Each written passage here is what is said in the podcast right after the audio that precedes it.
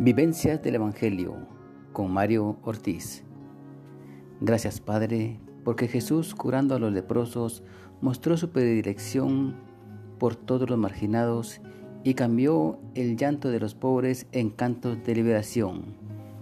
Hoy iniciamos esta serie con agradecimiento. Siempre debemos de ser agradecidos y para esto nos pasamos en el Evangelio de San Lucas capítulo 17 versículos 11 al 19.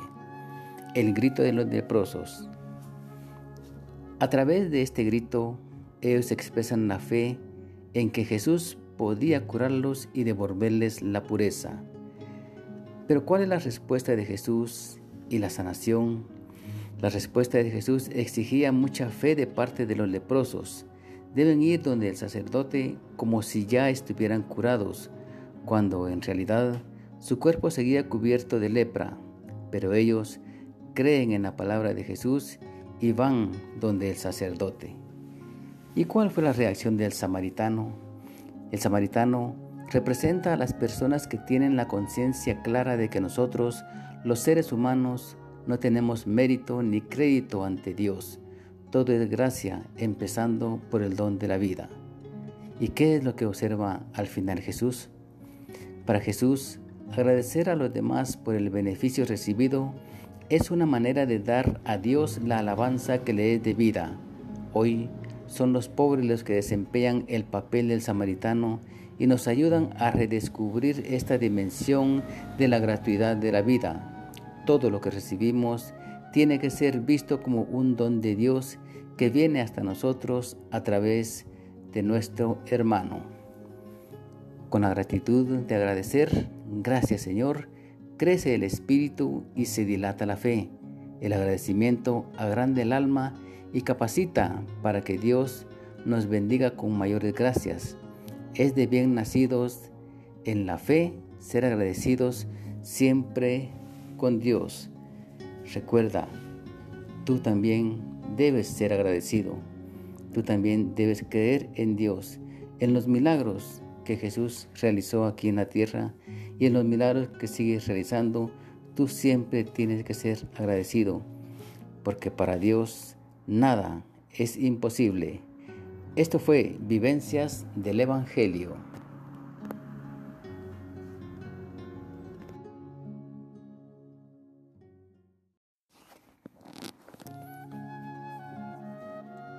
Vivencias con Mario Ortiz. Hoy te alabamos, Padre, porque Jesús nos dijo que tu reino se encuentra ya entre nosotros como semilla de amor y de esperanza en nuestra vida. Gracias, Señor, porque tu reino es para tus hijos paz, justicia y gozo en el Espíritu Santo.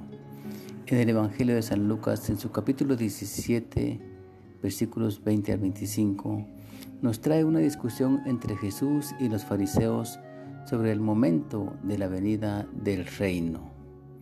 Para Jesús, el reino de Dios ya está en medio de nosotros, independientemente de nuestro esfuerzo o nuestro mérito.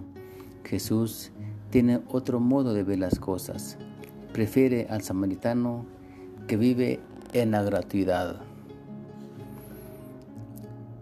Señales para reconocer la venida del Hijo del Hombre un relámpago. Pues así como el fulgor del relámpago brilla en una, de un extremo a otro del cielo, así será la venida del Hijo del Hombre. La visión apocalíptica de la historia tiene entre sus características la siguiente.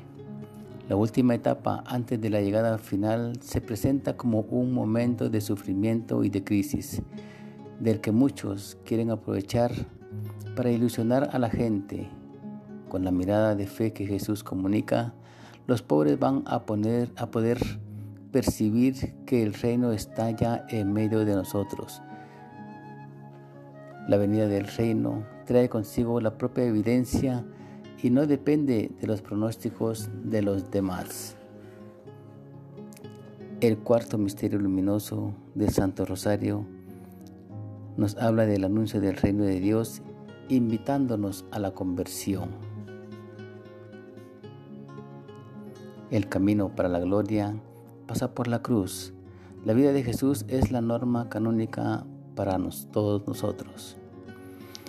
En el Evangelio Gaudium, en su numeral 278, nos dice lo siguiente: Creámosle al Evangelio que dice que el reino de Dios ya está presente en el mundo y está desarrollándose aquí y allá de diversas maneras, como por ejemplo la semilla pequeña que puede llegar a convertirse en un gran árbol, como el puñado de levadura que fermenta una gran masa, y como la buena semilla que crece en medio de la cizaña y siempre puede sorprendernos gratamente.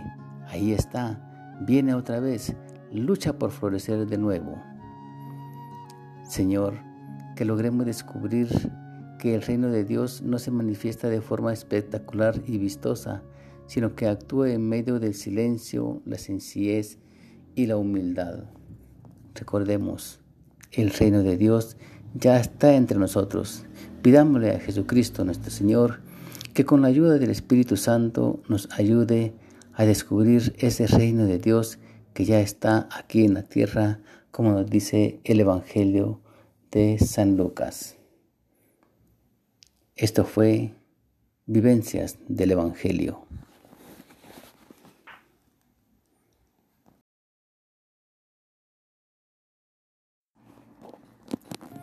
Vivencias del Evangelio con Mario Ortiz. En ocasiones, en medio de nuestros proyectos, sueños y luchas de cada día, nos topamos con una realidad inevitable no tenemos el control de todo. No podemos decidir que un ser querido no fallezca en un accidente, que una enfermedad nos ataque o simplemente que el sol siga brillando hasta cuando querramos. Es cuando reconocemos nuestros límites y lo vulnerable que somos. Hoy Jesús nos invita a ser capaces de entregarle a Él nuestros talentos y defectos, fortalezas y límites para así poder ser instrumentos suyos. Jesús quiere que nuestros actos no sean pasajeros ni estériles como lo son el comer y el beber lo que este mundo nos ofrece.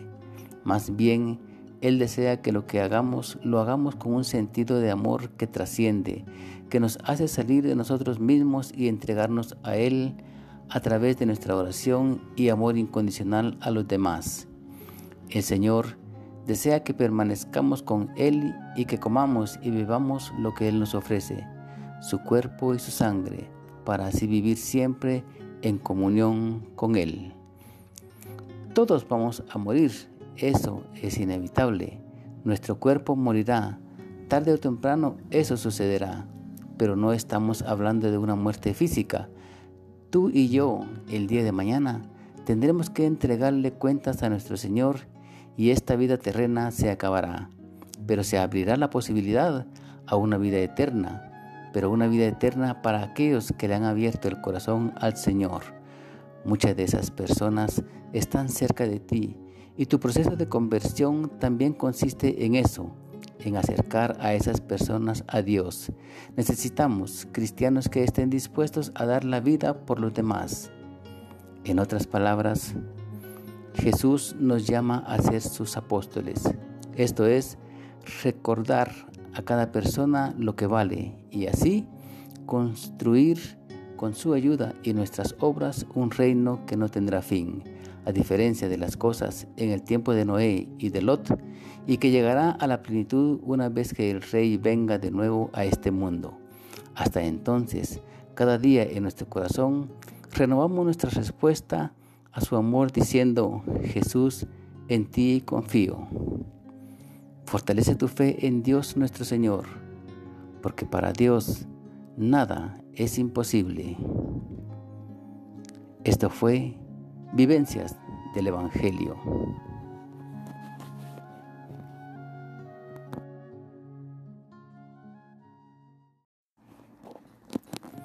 Vivencias del Evangelio con Mario Ortiz. En ocasiones, en medio de nuestros proyectos, sueños y luchas de cada día, nos topamos con una realidad inevitable. No tenemos el control de todo. No podemos decidir que un ser querido no fallezca en un accidente, que una enfermedad nos ataque o simplemente que el sol siga brillando hasta cuando querramos.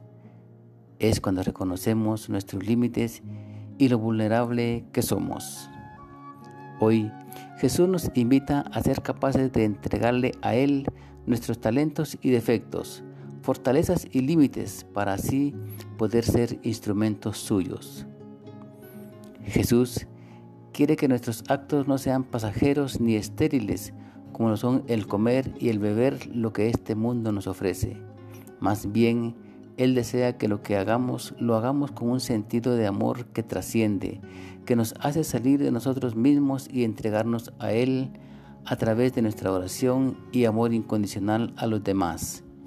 El Señor desea que permanezcamos con Él y que comamos y bebamos lo que Él nos ofrece, su cuerpo y su sangre, para así vivir siempre en comunión con Él. Todos vamos a morir, eso es inevitable. Nuestro cuerpo morirá, tarde o temprano eso sucederá, pero no estamos hablando de una muerte física. Tú y yo, el día de mañana, tendremos que entregarle cuentas a nuestro Señor y esta vida terrena se acabará, pero se abrirá la posibilidad a una vida eterna, pero una vida eterna para aquellos que le han abierto el corazón al Señor. Muchas de esas personas están cerca de ti y tu proceso de conversión también consiste en eso, en acercar a esas personas a Dios.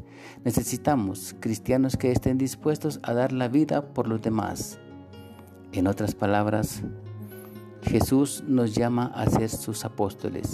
Esto es, recordar a cada persona lo que vale y así construir con su ayuda y nuestras obras un reino que no tendrá fin, a diferencia de las cosas en el tiempo de Noé y de Lot, y que llegará a la plenitud una vez que el Rey venga de nuevo a este mundo. Hasta entonces, cada día en nuestro corazón, renovamos nuestra respuesta a su amor diciendo, Jesús, en ti confío. Fortalece tu fe en Dios nuestro Señor, porque para Dios nada es imposible. Esto fue Vivencias del Evangelio.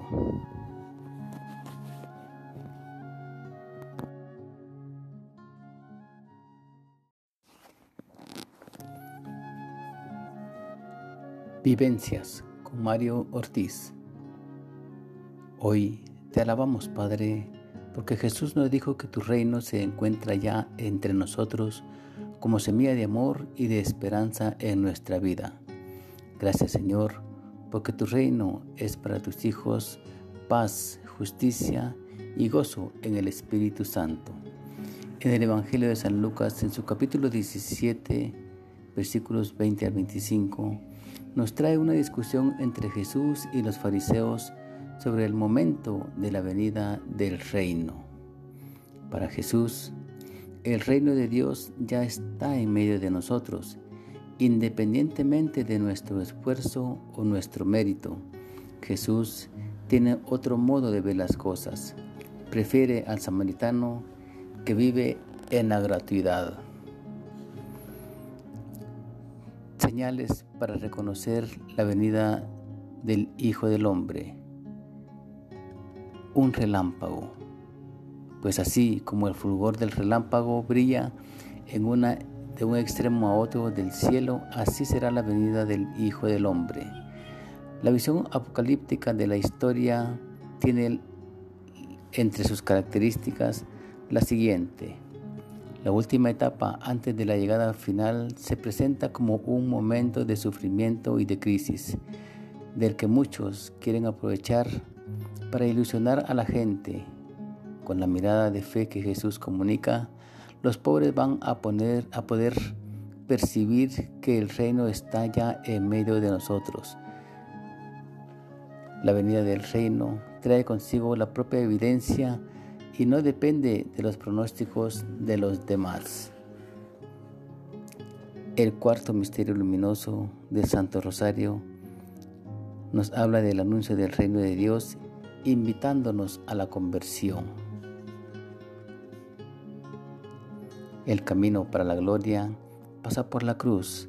La vida de Jesús es la norma canónica para todos nosotros. En el Evangelio Gaudium, en su numeral 278, nos dice lo siguiente: Creámosle al Evangelio que dice que el reino de Dios ya está presente en el mundo y está desarrollándose aquí y allá de diversas maneras, como por ejemplo la semilla pequeña que puede llegar a convertirse en un gran árbol, como el puñado de levadura que fermenta una gran masa, y como la buena semilla que crece en medio de la cizaña y siempre puede sorprendernos gratamente.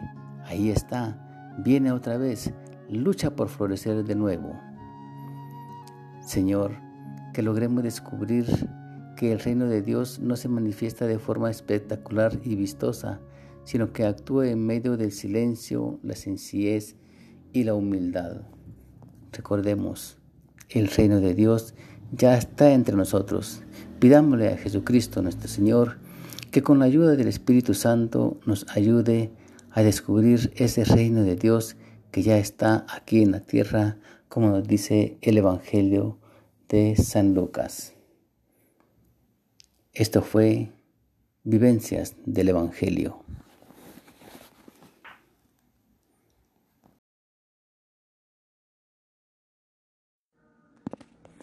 Vivencias del Evangelio con Mario Ortiz. Un ciego sentado por el camino donde Jesús pasaba. El grito del ciego y la reacción de la gente el ciego invoca a Jesús usando el título de Hijo de David. El catecismo de aquella época enseña que el Mesías sería de la descendencia de David, hijo de David, Mesías glorioso. Hoy, también como en ese tiempo, mucha gente le molestaba que gritaran cuando Jesús iba pasando por el camino. Y el ciego, los gritos de ese ciego no era la excepción. La gente también se molestaba, diciéndole que se callara. Hoy también el grito de los pobres incomoda a la sociedad establecida. Migrantes, enfermos con sida, mendigos, desplazados. Hay que tomar en cuenta que la fe es una fuerza que transforma a las personas. La buena nueva del reino estaba escondida entre la gente, escondida como el fuego bajo las cenizas de las observancias sin vida. Jesús sopla sobre las cenizas y el fuego enciende. El reino aparece y la gente se alegra. La condición es siempre la misma, creer en Jesús. La curación del ciego aclara un aspecto muy importante de nuestra fe. A pesar de invocar a Jesús con ideas no del todo correctas, el ciego tuvo fe y fue curado. Se convirtió lo dejó todo y siguió a Jesús por el camino del Calvario. ¿Cuántas veces tú has sido curado de tu ceguera y se te olvida agradecer a Jesucristo el milagro que ha hecho en tu vida? Haz como Bartimeo, síguelo, camino al Calvario. La presencia de Jesús en medio de su pueblo es presencia de la misericordia y de la salvación de Dios. Sepamos, como el ciego Bartimeo, gritar con fe para pedir y obtener la misericordia de Dios. Todos padecemos de alguna ceguera, horizontes que no vemos, personas a las que no hablamos, obligaciones que no cumplimos. Que Jesús, luz del mundo, abra nuestros ojos y cure nuestras cegueras que impiden reconocer a los demás como nuestros hermanos. Y digámosle al Señor, al Señor, que tu amor despierte nuestra fe, curando nuestra ceguera para poder verlo todo con los ojos nuevos de la fe, según los criterios de Jesús. Así te seguiremos, impulsados por la fuerza de tu Santo Espíritu. Amén. Esto fue Vivencias del Evangelio.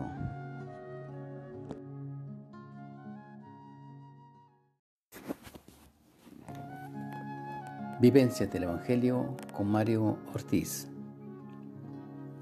El protagonista de nuestra vivencia de hoy es Zaqueo. De él sabemos que era hombre rico por su profesión, jefe de los recaudadores de impuestos que trabajaban para Roma y por esa razón muy mal considerados por sus conciudadanos judíos. ¿Qué hace de este hombre alguien especial? ¿Por qué Saqueo querría conocer a Jesús? ¿Era únicamente curiosidad o había algo más? No podemos saber la respuesta, pero sí podemos intuir que a Saqueo, teniéndolo humanamente casi todo, algo le faltaba. Su vida no estaba completa, por eso buscaba, y vemos que esa búsqueda era sincera, pues tuvo que vencer sus dificultades, una de ellas la multitud que no le dejaba acercarse a Jesús. Al subir al árbol, no solo ha de vencer el respeto humano haciendo que todos se fijen en él, sino que consigue cumplir el deseo principal que él tiene, que Jesús le mire. Saqueo, baja enseguida, porque hoy tengo que alojarme en tu casa, le dice el maestro. ¿Por qué hoy? ¿Por qué le pide alojamiento? Todo parece casual, pero esa frase esconde el secreto de dos hombres que se buscan. Jesús, que viene a salvar a quien estaba perdido en medio de sus riquezas, y un hombre que no sabe cómo enderezar su vida. No ayer ni mañana, sino hoy. Hoy Jesús quiere quedarse en casa de todo aquel que le quiera acoger, de todo el que le necesite, de todo el que se sienta un pecador. Hoy, no importa tanto tu ayer, importa y mucho que hoy Jesús detiene su camino, te mira y te dice que hoy se quiere quedar en tu casa. Saqueo quiere empezar una vida nueva y para eso debe sanar los errores del pasado y se compromete a restituir lo robado para reparar el mal que ha hecho. Porque una vida nueva no se puede empezar con los lastres del pasado, porque son un peso que no nos deja ir en pos de Jesús. Saqueo quiere empezar una vida nueva para lograr su salvación. Tú también puedes lograrla, porque para Dios nada es imposible. Esto fue Vivencias del Evangelio